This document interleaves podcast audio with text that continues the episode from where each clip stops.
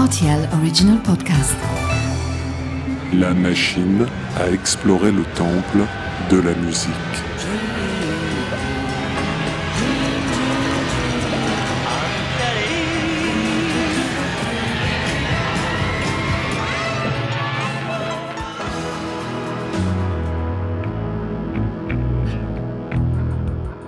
Les titres phares des artistes méconnus, les titres méconnus des artistes phares. Aujourd'hui, il sera question de revival, autrement dit d'une tentative de faire revivre un mouvement ou un style musical des années après son avènement. Vous allez me dire, c'est un job pour une machine à explorer le temple de la musique. Certains musiciens s'y sont essayés, parfois en avance sur leur temps. Oui, c'est un peu compliqué, mais un bon revival ne doit pas arriver trop tôt. Par exemple, il a fallu attendre que tout le monde ait jeté ses chemises à col à tarte pour que revienne le disco. Dans cet épisode, la théorie s'applique aux synthétiseurs qui font danser. Titre Sometimes, artiste Les rythmes digital, année 1999.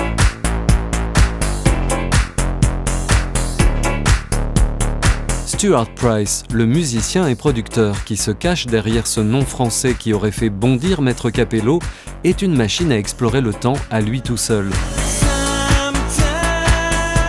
À travers ses multiples projets, ses remixes et derrière ses différents pseudonymes, le musicien britannique a en effet exploré plusieurs pans de la musique pop.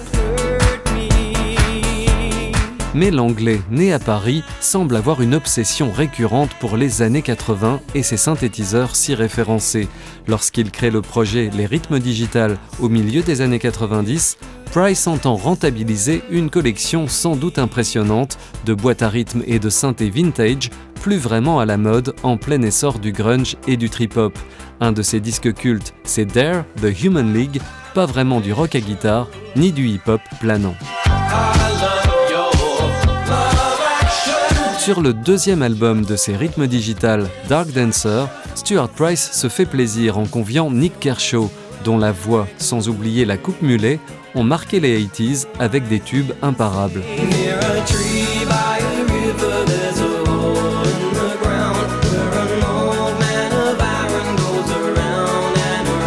Mais à l'instar du synthé Yamaha DX7, Nick Kershaw est un peu dépassé en 1999. Stuart Price n'en a que faire.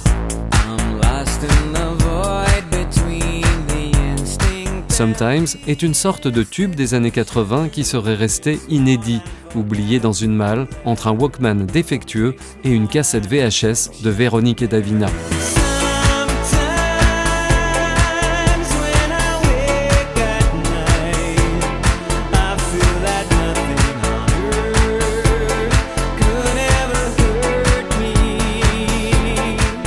Cette légèreté propre aux années 80, on la retrouvera plus tard dans de nombreuses productions des années 2010 et 2020, comme on a d'ailleurs pu voir ressurgir des jeans de type taille haute alors qu'on pensait s'en être débarrassé définitivement.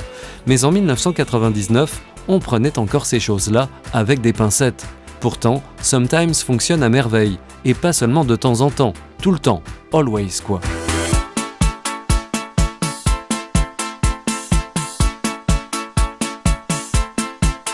Cet art de recycler les guilty pleasures, les chansons fétiches un peu inavouables des années 80, Stuart Price l'a cultivé dans de nombreux autres projets. En premier lieu, le groupe Zoot Woman, qui avait frappé fort en 2001 avec le Duran Duranien Living in a Magazine.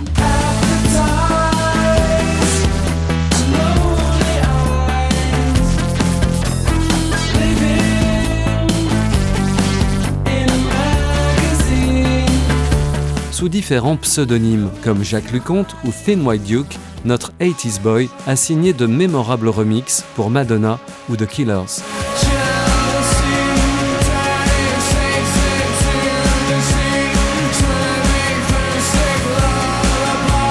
Depuis les années 2010, c'est surtout en qualité de producteur que Stuart Price officie, avec Kylie Minogue ou les Pet Shop Boys, encore des rescapés des années 80. Mais le magicien du son parvient également à s'inscrire dans la modernité. Il est d'ailleurs derrière le succès de la chanteuse Dua Lipa. Qui sait, il tiendra peut-être jusqu'en 2080. À bientôt pour de nouvelles explorations.